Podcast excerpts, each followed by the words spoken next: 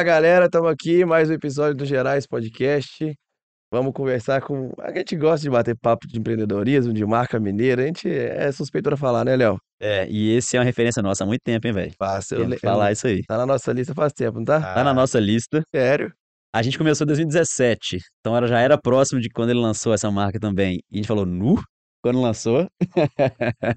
E assim, desde então, só crescer cada vez mais. Tô falando do André, o André. André Sá? Qual, como é que é o sobrenome, cara? André Safortes. André é um Safortes. sobrenome só. Sonoro também. André Safortes, que é dono do Ive, Ive Gin. Ô, Carlos, põe ali na, na câmera lá que tá mostrando É maravilhosa aqui, ficou as bonito. hein? garrafas ali, as bebidas. É o gin mais legal de Minas, talvez do Brasil, né? E é um prazerão conversar com você, cara. E aí, gente, tudo bem? Obrigado pelo convite. É, tô, muito feliz e lisonjeado aí de de, de estar aqui com vocês e escutar isso tudo aí que vocês falaram, né? É, bom, eu sou muito orgulhoso da nossa marca mesmo. Eu acho que a gente pode falar que é, sim, o melhor gin Aí, ó. mineiro e possivelmente aí o melhor do Brasil. É, eu acho que isso vem muito do trabalho que a gente fez desde o começo, né? É, eu, eu sou formado em gastronomia e publicidade, então eu acho que para desenvolver um produto que é alimentício, né? Porque bebida também é alimento, é, eu tenho um, boas noções. Eu sei o que é sabor, eu sei o que que é gostoso, né? Sei fazer coisa boa. E ao mesmo tempo, como publicitário, tenho um entendimento bom ali de o que que é bonito, o que que é legal, o que que o cliente quer consumir. Então, em 2016, ainda sócio de uma operação de bar aqui em Belo Horizonte, eh, eu era o sócio responsável pelo desenvolvimento de cardápios e estava muito envolvido, então, sempre dentro da cozinha e do bar.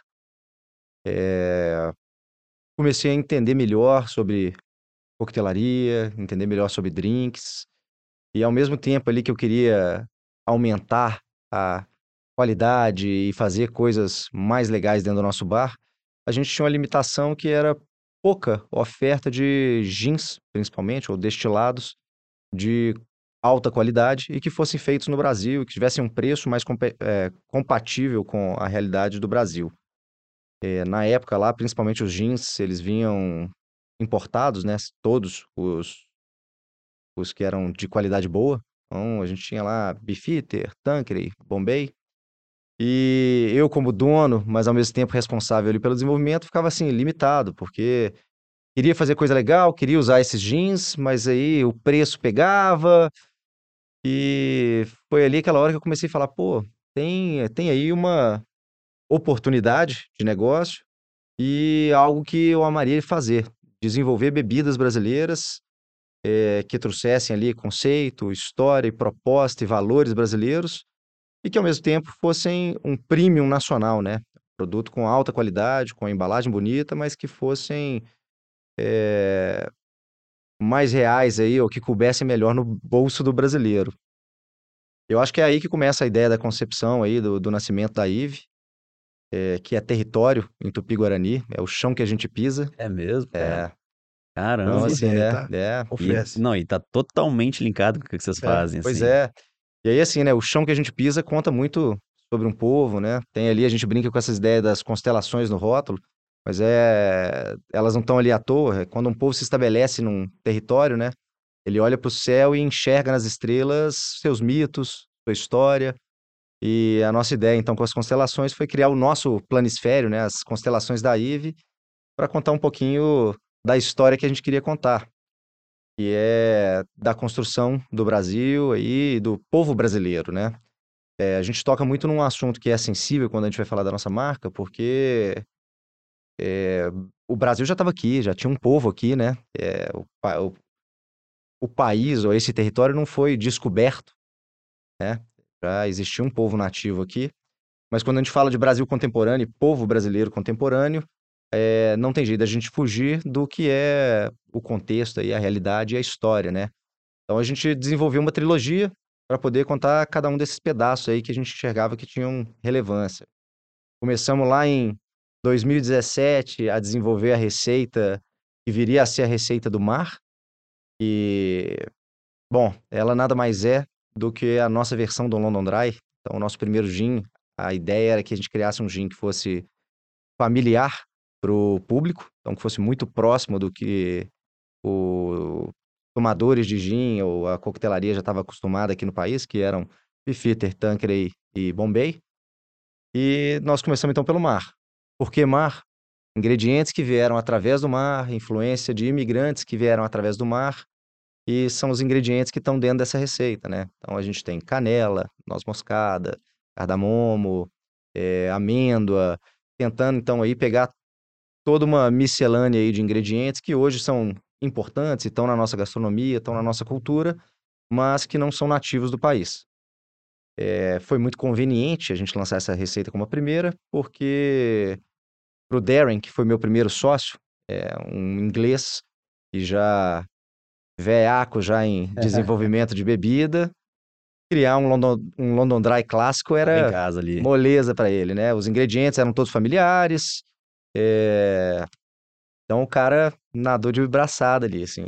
É, foi... A marca isso é bom porque já tem mais aderência do público ali, Exatamente. né? Exatamente. É bom, melhor. É, porque tem uma coisa que, que a gente pensou desde o começo que foi o seguinte, é... antes de inovar, a gente tem que mostrar para o público que a gente é capaz de fazer o, o clássico, né? Com altíssima excelência e qualidade. E foi o que a gente fez com o nosso primeiro gin. Lançamos um gin que rivalizava ali pau a pau com qualquer internacional e ao mesmo tempo tinha um preço melhor, né? E foi aí o início da coisa toda, né? Começamos então ali a desenvolver essa receita em 2017. Eu pesquisei muito, viajei para achar o Darren lá na Inglaterra, né? E... Ah, você foi buscar ele lá assim? É, foi. Assim, todo mundo me chamou de doido, né? Quando eu saí da operação do restaurante e qual restaurante? Era o Meet Me, era um bar, sei, né? Lá no Lourdes. Lembro. É, quando eu saí da operação de lá e falei, pô, vou abrir uma destilaria de gin, a galera, lá em 2016, a galera, o cara endoidou. O cara tá doido. e ainda não existia, né? nesse momento não existia nenhum gin nacional, uhum. nem menção de ninguém que ia lançar ainda nada. Era um movimento que a gente estava vendo de destilarias artesanais em outros lugares do mundo, na Europa, nos Estados Unidos. É, mas aqui era uma coisa que pareceu doida, né? Aí ainda era, tipo assim, talvez o boom das cervejas artesanais ainda, é. né? Destilaria não tinha tanto. Exatamente. Não. Então, estudei um bocado aqui, estudei sobre destilação, principalmente de cachaça, que é o que a gente tinha de referência de destilado de qualidade aqui no Brasil, né? É, é o que o Brasil produz bem de destilado. Agora, gin, whisky, lá na época não tinha ninguém para ensinar.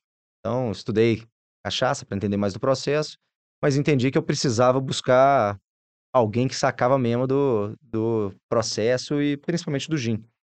Então fui em algumas feiras lá na Inglaterra, feiras específicas de gin, porque eu já sabia que era o primeiro destilado que eu queria produzir. E nessas feiras eu já tinha uns caras que eu tinha mapeado que eu achava que eram os caras certos para tá. serem possíveis sócios. Não eram caras grandes demais, mas também não eram cara, caras pequenos demais experiência que você precisava. Né? Exatamente. Né? E ao mesmo tempo tinha disponibilidade ainda para apostar num novo projeto, né? Não era um cara que estava muito preso já, ou em grandes contratos, ou seja. Entra financeiramente também, tipo, interesse, né? E fazer uma coisa rodar, né? Exato. né? Então cheguei lá já com uma proposta de nome, com uma proposta de realmente ser uma destilaria brasileira, que usaria ingredientes brasileiros e etc. E foi amor à primeira vista ali pro, pro Darren, o cara apaixonou. Não foi fácil encontrar ele lá. Na feira que eu tinha ido para encontrar ele, ele não estava na feira. Aí eu tive que dar uma stalkeada ali de Instagram. Falei, pô, o cara não tá aqui agora. Aí tentei olhar no. Perguntei pro pessoal lá do stand onde é que era a destilaria. O pessoal falou, ah, ele não vai estar tá lá. Aí tentei achar o endereço, fui. Eles tinham mudado de lugar. Aí, pô, também lá em 2016, Instagram também não era muito bem usado ainda por todo mundo. Mas entrei no Instagram lá da destilaria dele e tinham algumas fotos assim, nossa, ah, nossa nova destilaria, mas não estava mostrando endereço, estava mostrando perto da London Bridge. É... bem localizado. Aí, é, não, bem legal. É, aí fui, aí comecei a mostrar a foto para uns guardinhas de rua, falei, cara, onde é que é isso aqui? Onde é que é isso aqui? Aí o cara, pô, é naqueles arcos ali, debaixo daquele trilho de trem. Aí andei 5 quilômetros de um lado, virei, voltei, era a segunda loja do outro lado. Se eu tivesse ah. olhado. Mas, bom, importante é que eu encontrei o Darren lá, é. valeu a pena. Deu história. E desde então, é, ele começou a vir para o Brasil direto, começamos a desenvolver essa receita e fechamos ali a parceria com a Casa Cor de 2017 para que a gente tivesse um ambiente dentro da Casa Cor e a gente seria o operador do bar da Casa Cor. É, então foi uma oportunidade muito legal. Nós montamos uma destilaria no porão da, daquele casarão da Sapucaí, foi o primeiro ano lá. Lá dentro, cara. É, então Massa, bicho. foi as primeiras destilações ali de, de IVE mesmo aconteceram no porão da Casa Cor e uma receita que foi a receita é, protótipo do mar e que foi, a, que foi o gin usado no Ginger, que era o bar ali da Casa Cor que a gente estava tocando em sociedade com, com a Casa Cor. Foi muito bom, porque a gente convenceu também a Casa Cor de que o bar deveria ser fora da bilheteria. Foi, eu acho que o único ano que isso aconteceu. Então o bar tava, tinha acesso ao público pessoas. geral. Então, Sim. assim, a pessoa não precisava entrar na mostra para visitar o bar. E, então, assim, ficou muito cheio. Cara, eu, eu lembro de não conseguir ir. É. Eu me programar pra ir e tal, mas tava muito cheio, eu desisti, assim. Exato. Então, foi um negócio que validou a nossa receita, já criou ali um primeiro burburinho em volta da marca. A É, galera veio associada à Casa Cor, né? Falou, Exato, foi, É, foi fantástico. Para Casa Cor foi uma super oportunidade também de trazer uma inovação, porque gin tava aí ali em 2017 estava já agosto de 2017, né? Já tava ali uma coisa meio é, legal, gin, pô, já tinha surgido ali umas duas marcas nacionais ou três.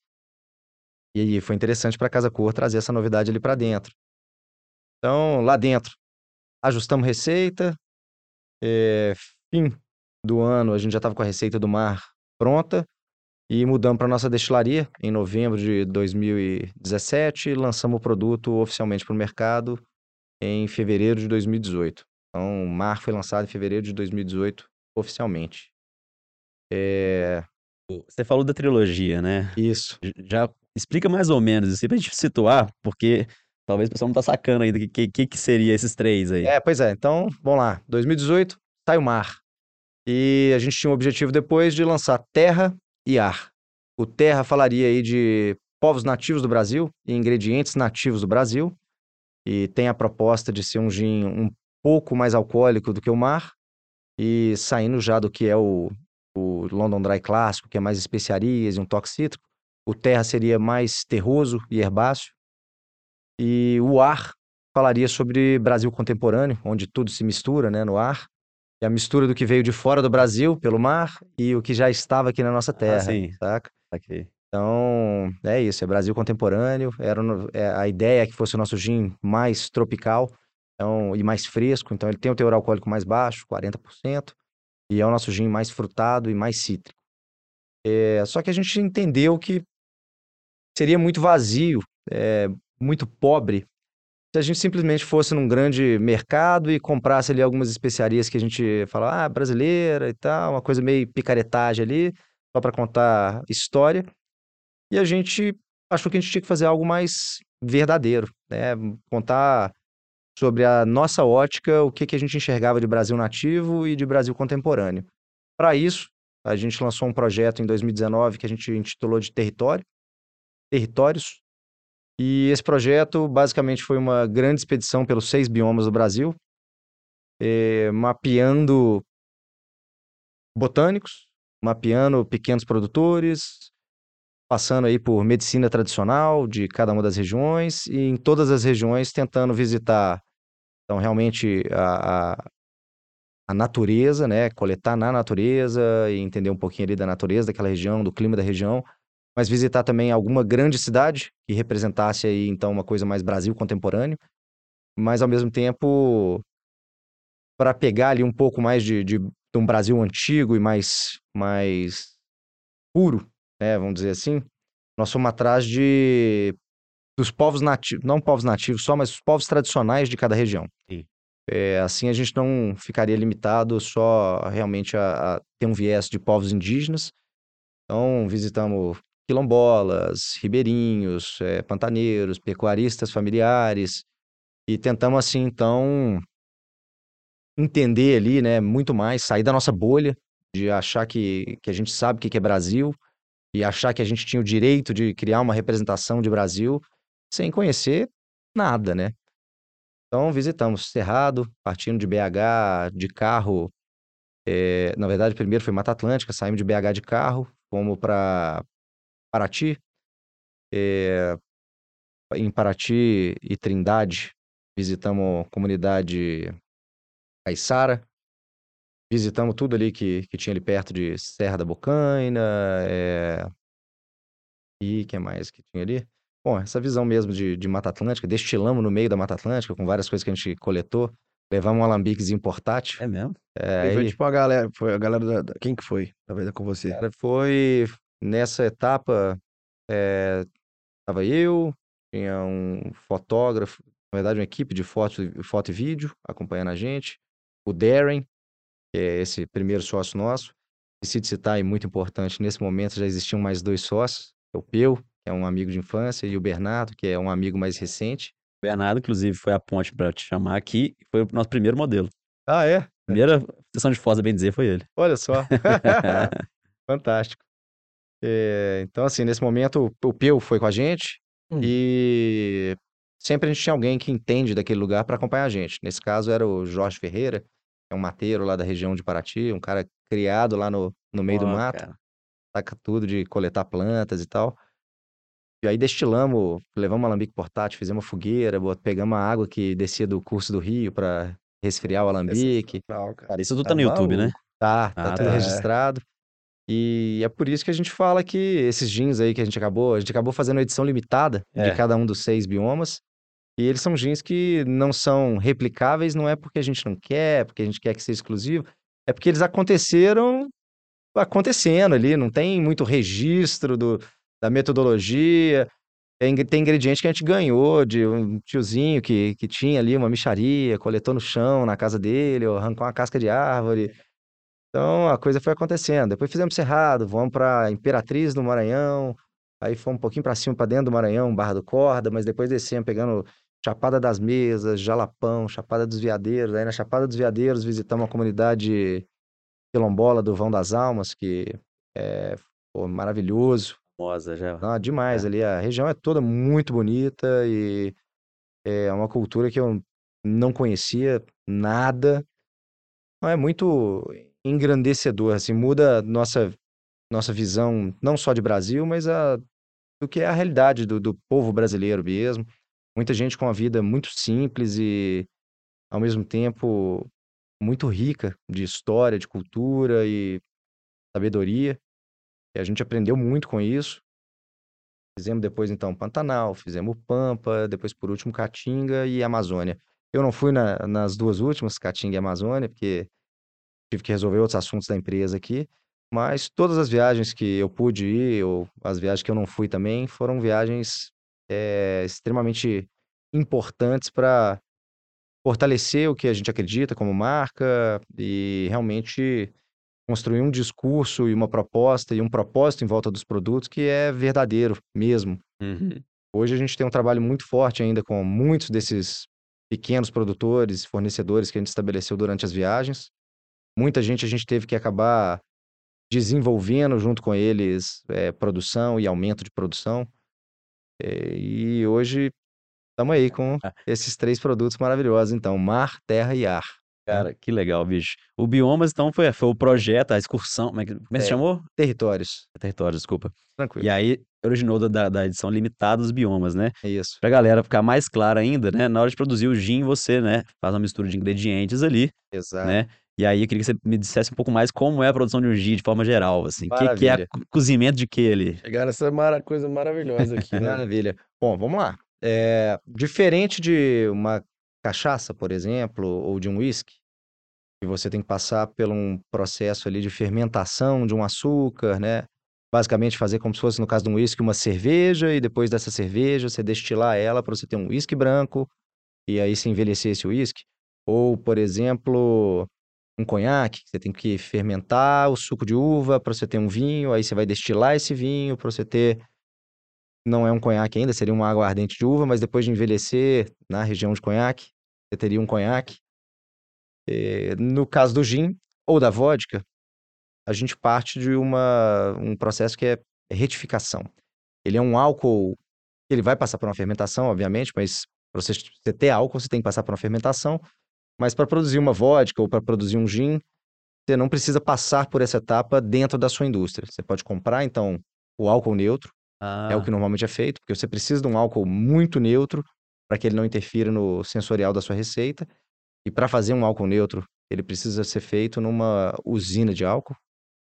É, se você uma destilaria poderia produzir esse álcool do princípio, mas provavelmente é porque ela vai querer contar alguma história do, dessa fermentação aí, desse ingrediente que ela está usando, e ela vai ter um residual sensorial desse ingrediente. É raríssimo no mundo isso acontecer. Normalmente acontece quando é uma destilaria em área rural, algum, alguém que produz milho nos Estados Unidos, ou alguém que produz trigo na Europa, mas de forma geral, destilarias de gin compram o álcool neutro. O nosso álcool neutro é um álcool de cana-de-açúcar por alguns motivos. Conceitualmente, a gente queria trabalhar com um ingrediente que não é nativo do Brasil, mas é naturalizado brasileiro e tem uma importância, uma relevância histórica, e econômica e cultural muito grande para o Brasil. E, ao mesmo tempo, de todos os as amostras de fornecedores que a gente testou, tanto de álcool de cana ou álcool de cereais, esse que a gente trabalha hoje, para a gente, foi o melhor de todos. É um álcool extremamente neutro, apesar de ser de cana, ele não tem nenhum resíduo sensorial de, de cana de açúcar. E é o que a gente trabalha desde o início. Um álcool 100%? É isso? É, álcool, ele. Um álcool alimentício, ele nunca vai ser 100%. Você não consegue chegar num processo de, de levar o álcool naturalmente até 100% com destilação. É um álcool que normalmente é um álcool de 96%, 97%.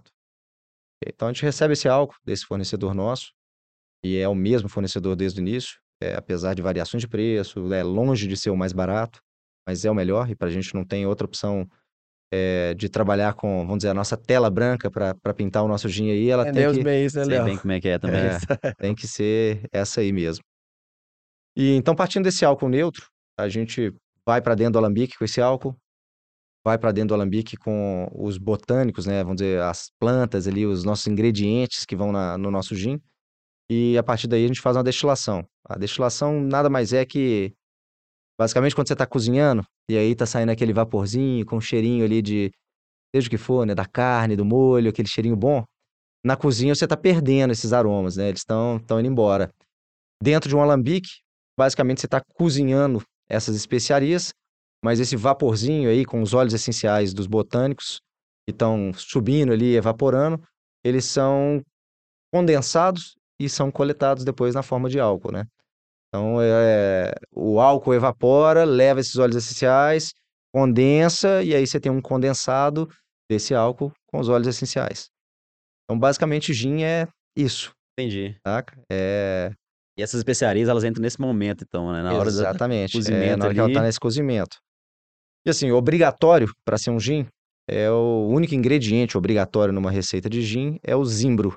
Zimbro é uma bagazinha, uma frutinha, um pseudofruto. Comendo reino. né? É, parece uma pimenta do reino. Maior. Exato. E ele vem de um arbusto da família do pinheiro, que nasce no hemisfério norte inteiro do planeta. Tem várias, várias variedades, mas pra gente o melhor vem da região ali da Alemanha, Bulgária, eh, antiga Macedônia ali. E a gente tenta trabalhar sempre com esse, com esse zimbro. Desde o início aí a gente compra lotes, a gente tenta comprar lotes pro ano inteiro, exatamente pra gente conseguir manter o padrão. Lá no começo, Ah, tentando é? aprender lá, a gente recebia várias vezes dos fornecedores meio miguezinho assim, não, veio um lote aqui da Índia que tá muito bom, e aí chegava totalmente fora do padrão que a gente estava acostumado de trabalhar, a gente recusava mesmo, porque é isso, cara, você tem que ter padrão, né? E os outros botânicos você, que você bota na receita, que uma marca bota na receita, é realmente, aí já é a cara que você quer dar pro seu produto. Ah, eu quero mais limão, menos limão, quero laranja, quero canela, quero pacovar, né, que é uma especiaria brasileira, tipo um cardamomo, só que brasileiro, ou cambuci, que é uma fruta da Mata Atlântica. Isso aí vai para o que a marca quer fazer e o contexto que ela quer trazer para o produto. Vira um segredo? Tipo assim, um segredo industrial ali? Bom, certa mais ou forma? menos assim. Aqui no Brasil, eh, de forma geral, as marcas têm que declarar sempre quais são os ingredientes que estão na receita.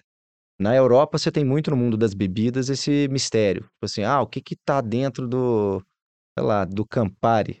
Você não sabe. É, não- Bom, por exemplo. os caras não revelam, saca? Não sabia. Agora, aqui no Brasil, quando a gente vai registrar um produto, a gente tem que listar tudo, eles têm que estar no rótulo. O que não precisa ser, obviamente, revelado são as proporções, né, as quantidades de cada coisa.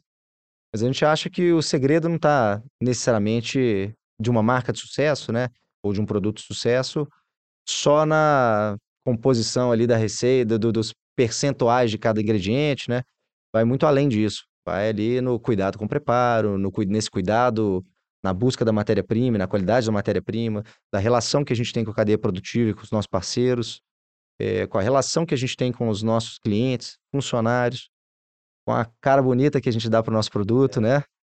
E isso aí, inclusive, Cara, pô, deixa eu te cortar um pouquinho.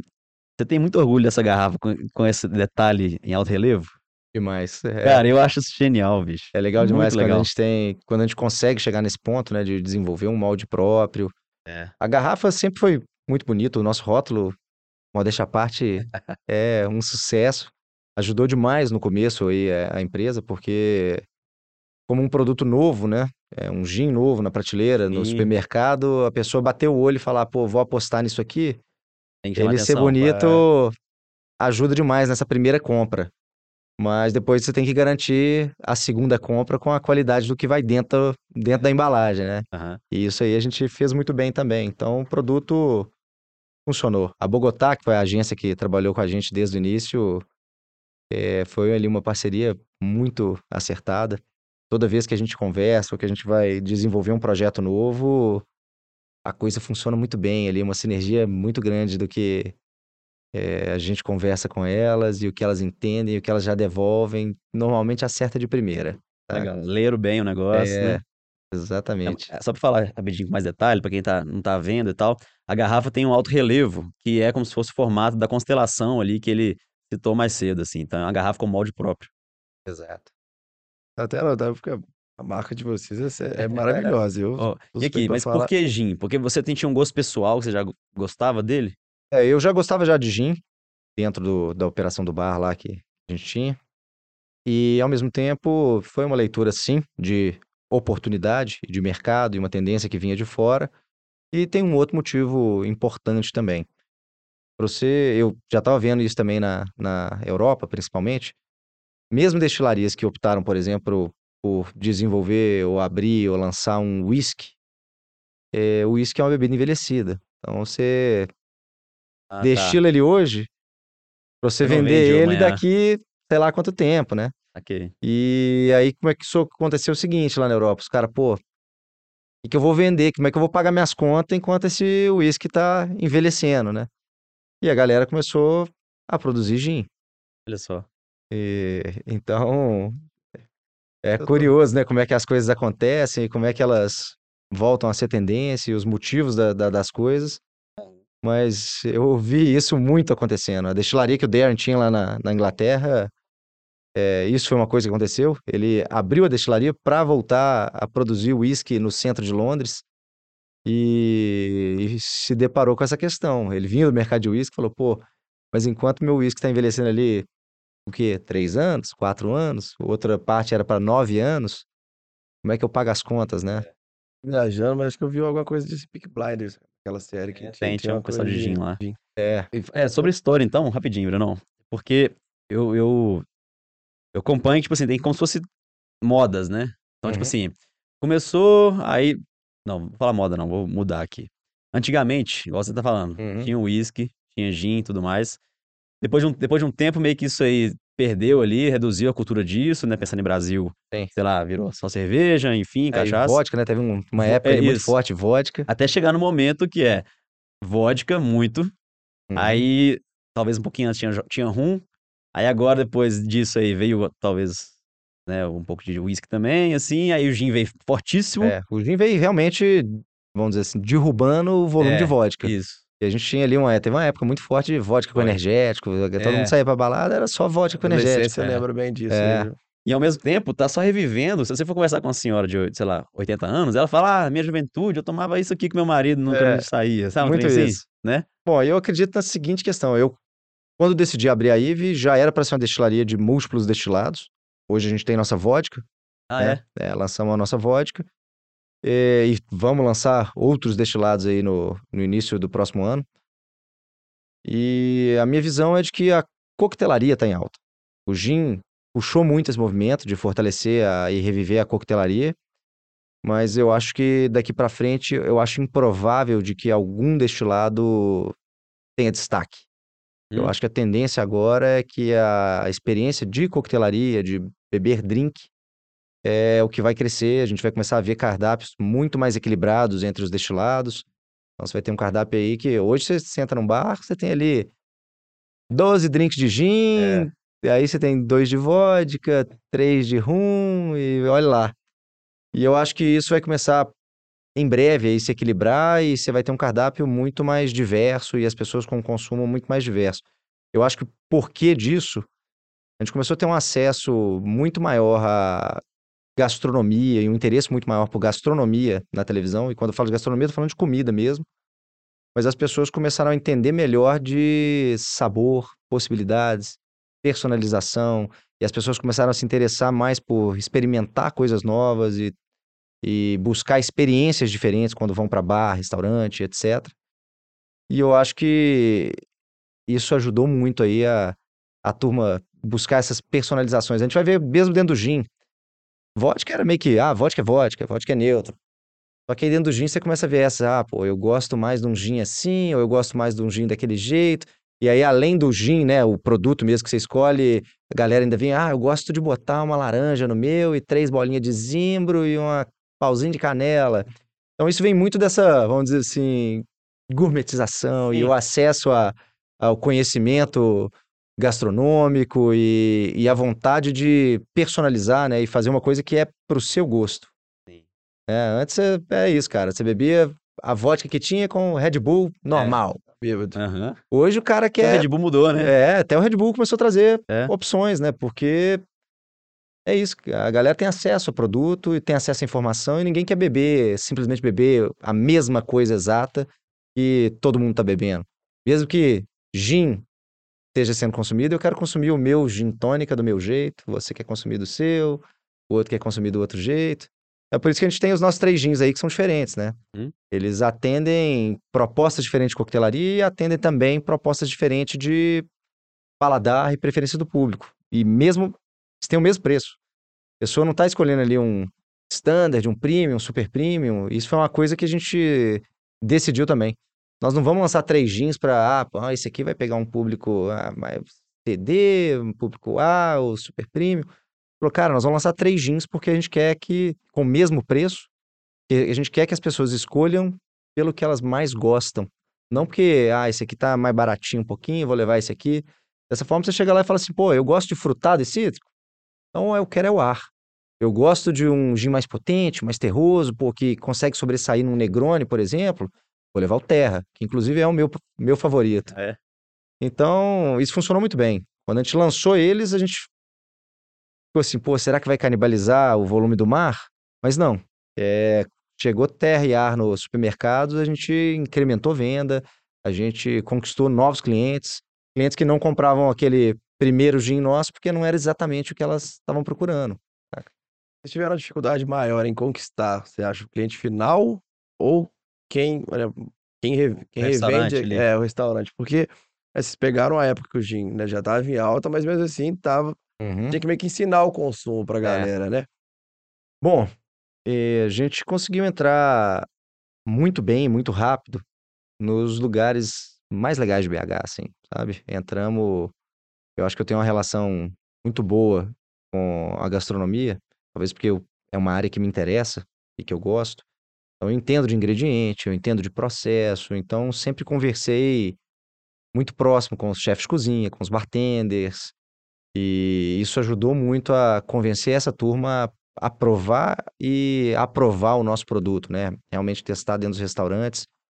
A gente teve uma entrada muito rápida e muito boa também no Verde Mar, foi muito importante pra gente no começo. Querendo ou não, pra caramba, né? é um supermercado que posiciona uma marca aqui em BH. E então assim, isso foi muito rápido. Hoje a gente vive uma realidade que é muito diferente. A gente está com passamos aí pela pandemia, né? Lançando no começo da pandemia o Terra e o Ar e tendo esse, esse incremento de venda e crescendo muito em supermercados, enquanto os bares estavam a maior parte do tempo sofrendo aí, né, e fechados. É, buscamos uma solução até para testar e, e funcionou muito bem durante a pandemia com os bares, que foi o nosso modelo de refil.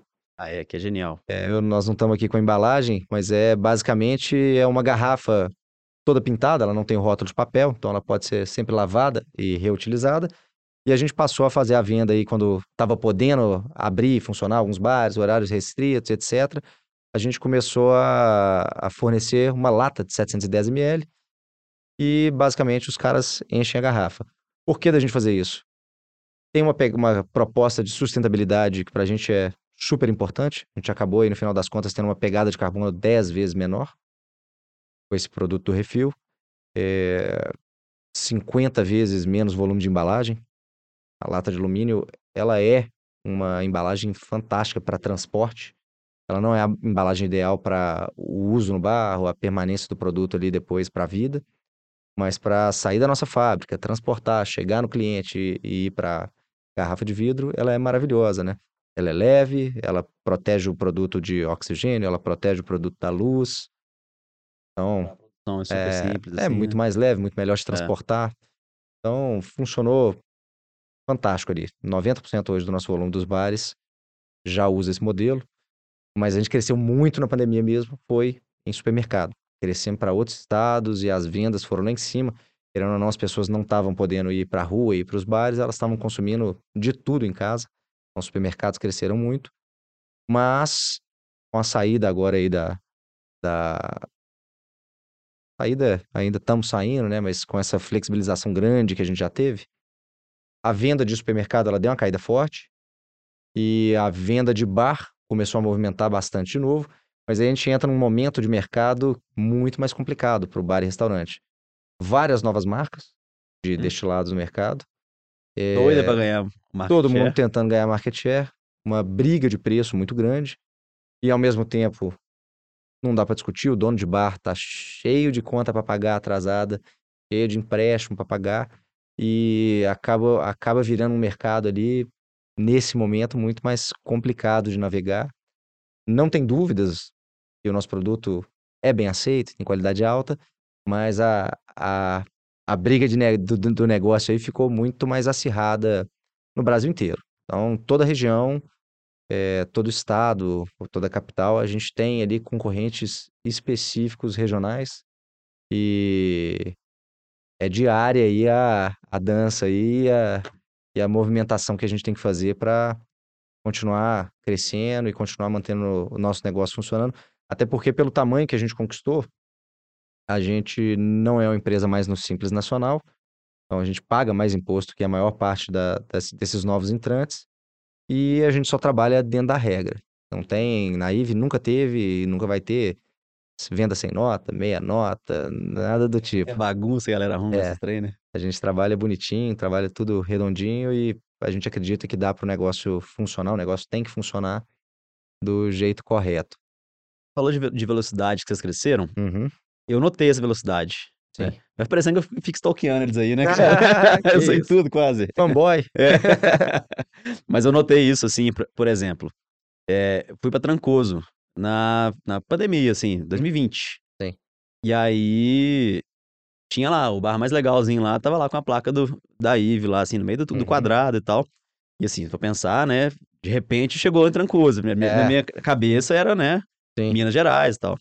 E eu vim em São Paulo também, na mesma época, né? Uhum. Então, como é que, essa, como é que foi essa velo- velocidade? Quem que fez isso? Como que fez isso? É, uma coisa que a gente escolheu desde o princípio foi não trabalhar com distribuidor. Talvez a gente poderia até ter crescido mais rápido.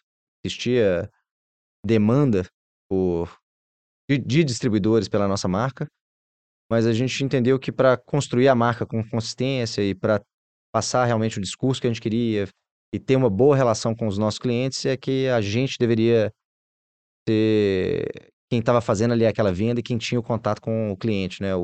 Seja o supermercado ou o dono de bar e restaurante. E foi assim que a gente fez. Nós temos hoje equipe em oito estados, equipe comercial em oito estados, equipe própria. A logística é sempre com parceiro de operação logística. E isso funcionou. A gente conseguiu entrar nos lugares mais legais em São Paulo, conseguiu entrar nos lugares mais legais no Rio, na Bahia, como você disse. eh, em Brasília, Porto Alegre, Florianópolis. Sempre começando por esse caminho que eu te falei da alta gastronomia e da alta coquetelaria. Entendi. Eh, a gente já tinha entrada, é uma galera que valoriza produto, valoriza qualidade, valoriza a forma como a gente trabalha. Então foi bem mais fácil de conquistar esses parceiros, esses amigos hoje, muitos acabaram virando amigos aí, ó. Eu acabo viajando pra caramba, como muito bem, em muito lugar, bebo muito bem e faço bons amigos aí nessas viagens. Outra coisa que eu reparei é que esses pontos também, né, esses restaurantes que revendem vocês, que têm vocês como parceiro, eles usam a marca de vocês também pra, né, um branding próprio deles ali. Fala, ó, aqui tem Yves. Yves já é outro patamar. Então, assim, ficou claro pra mim isso, vários restaurantes que eu fui, e acredito que seja uma, uma força até de convencimento, né, de vocês pra, pra vender pra Com eles. certeza, isso. É, e depois que você entra em alguns, é, você começa a ter indicação para outros e o produto começa a ficar chancelado por pessoas de muito alto nível, né? E como marca mineira, quando você tem, por exemplo, uma Janaína Rueda, da Casa do Porco, vindo até a gente, visitando a nossa destilaria e a gente desenvolvendo um produto exclusivo pro menu deles, Olha, isso é uma super validação, né? mais. Pô, nós estamos aqui em BH. Não vou dizer que a gente tá aqui quietinho, não, porque É, a gente não tá, a gente tá bem, beiradas, é, também bem quieto. agitado. Mas isso foi muito legal, tá? Isso é muito legal. A gente hoje, no menu atual da Casa do Porco, tem dois destilados que são servidos durante o menu que são da Ive. Casa do Porco tá no momento Demais, pois é, dela, ué. né? É Um dos, cinqu- um dos 50 re- restaurantes maiores, mais Isso. famosos, Tem melhores do mundo. Tiradentes, que eu tava num festival. É, Tiradentes agora também, com a turma super legal lá, os chefes muito legais. Mas isso tudo também, assim, é, é- hoje em dia é um fruto de um bom posicionamento de marca que você conseguiu Uhum. colocar, né? Lá no início, quando você foi lá nos primeiros restaurantes você ia buscando, apresentando produto e tal, foi proposital? Você, tipo assim, ó, eu tenho que fazer isso para ter melhores frutos no futuro?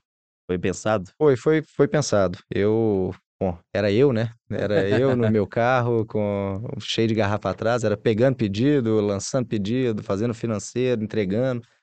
É, era tudo ao mesmo tempo aí.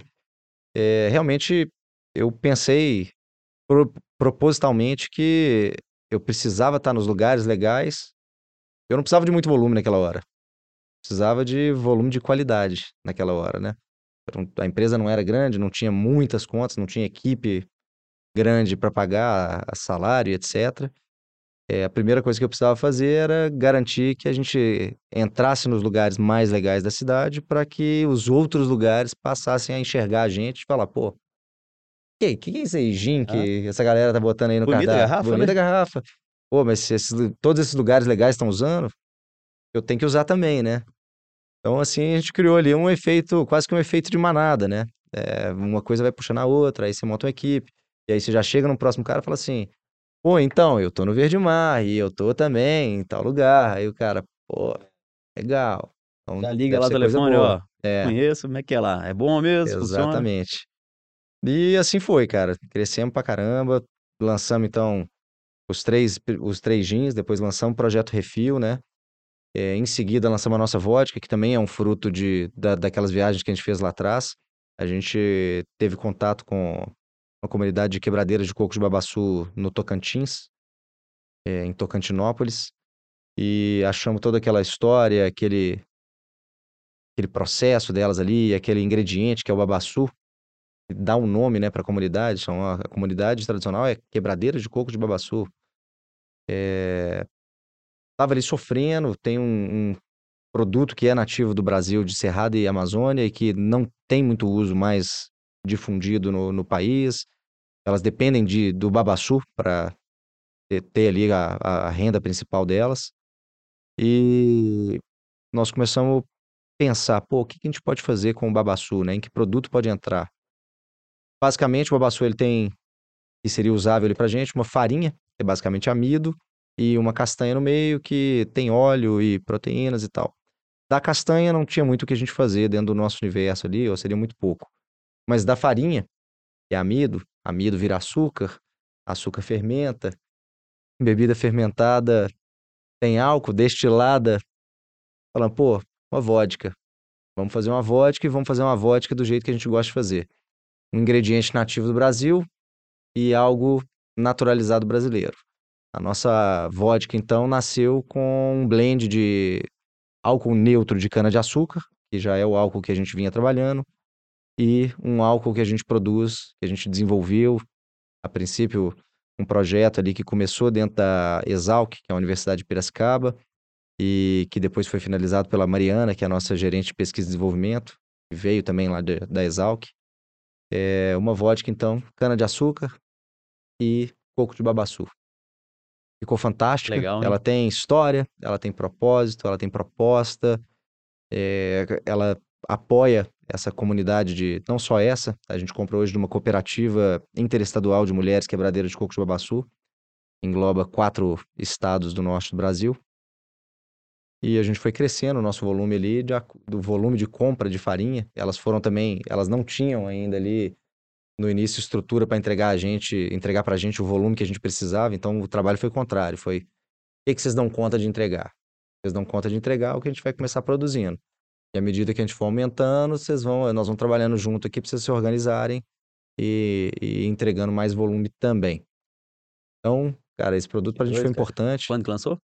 A vodka foi em 2021. É, foi 2021. 2021? Foi. E essa vodka, ela tem uma importância pra gente, mesmo sabendo que o gin tomou muito espaço da vodka. Como eu disse, né, eu, eu acredito que todos os destilados têm um espaço dentro do cardápio.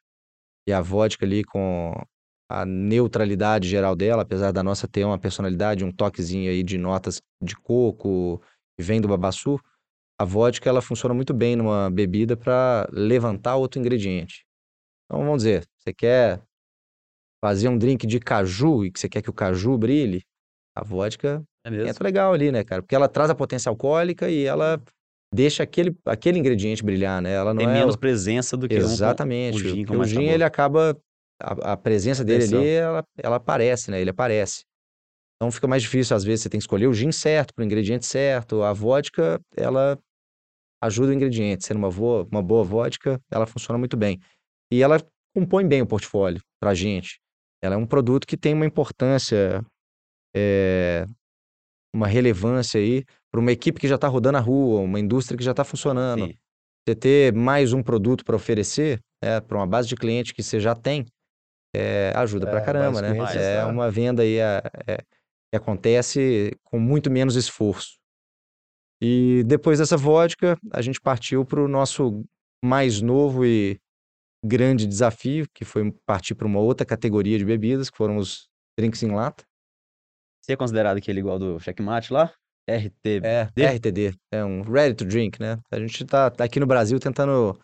Ah, os supermercados estão criando ali as gôndolas específicas para esse produto, chamando de drink pronto. E basicamente é o que é, é um drink pronto. Muitos deles são, muitos produtos aí no mercado são produtos sem vergonha, que assim, são, sei lá, que, que é duvidoso ali, não tem ingrediente de verdade, é essência, é coisa do tipo. ah, sim. Não é o caso do checkmate, que realmente usa mate, usa extratos de guaraná e etc. E nem é o nosso caso também, porque a gente usa só ingrediente natural. Então, o gin é produzido, obviamente, pela gente. E a gente tem em cada um dos nossos drinks, um dos nossos gins. Então, aqui na gin tônica, que é o drink clássico, a gente usa o nosso gin clássico, que é o mar. É, o quinino, que é o que dá o amargo da tônica, né? Que quinino é o ingrediente principal da tônica. É, a gente importa do Congo, que é o maior, é o Caramba. melhor produtor de quinino do mundo.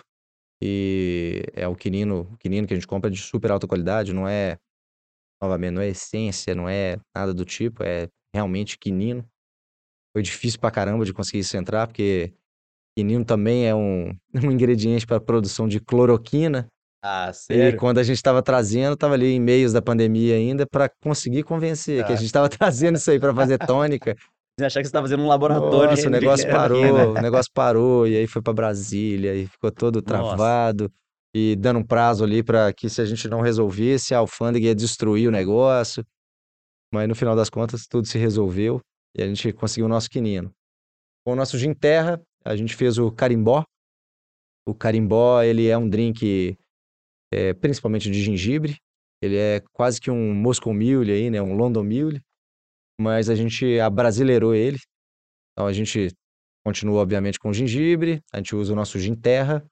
Em vez de usar a acidez do limão, a gente trouxe o cambuci, que é uma fruta ácida, nativa da Mata Atlântica e que já está na receita também do nosso gin terra. Então, o Cambuci entrou aí trazendo acidez e a gente quis dar uma nota de especiaria e a gente decidiu dar com o Pacovar, que é esse cardamomo brasileiro, também nativo da Mata Atlântica. Uhum. E, por último, a gente fez aí o chachado, então, que é feito com o nosso ginhar. E o chachado, ele é o mais autoral. Ele não tem aí uma comparação, né? Igual o gin tônica, meio que um Moscow Mule. Chachado foi algo que foi testado no nosso bar, no herbário, né? Que eu não falei aqui ainda, mas é, foi, foram ali dois drinks de grande sucesso no herbário que Atenção. a gente fundiu em um só. Massa. Então, é, nós temos aí chamate, nós temos hibisco, maracujá e uvaia. Bom Uvaia demais. Também é uma Aham. frutinha que acho que muita gente já, já talvez vai lembrar aí de quintal de casa de vó, pessoal do interior. É uma fruta nativa também de Mata Atlântica, ela tem um azedinho dela muito específico. É, a ideia para usar uvaia, ela veio de muita insistência minha, porque a primeira coisa foi assim, ah, vou usar pitanga. E é legal pra caramba já também. Aí procurei pra caramba fornecedor de pitanga, e por incrível que pareça, o de pitanga eu não consegui. Aí falei, pô, acerola, pô, mas acerola não é do Brasil, não é o que eu quero. Aí falei, pô, mas uvaia, cara. E conseguimos. Bom que você lembrou, né? É. Assim. E, pô, foi certeiro. Botamos o uvaia na receita e ficou maravilhoso, cara. Esse drink, ele é o mais frutadinho, mais docinho e ficou uma delícia, assim, apesar de ser diferente do que de tudo que as pessoas conhecem.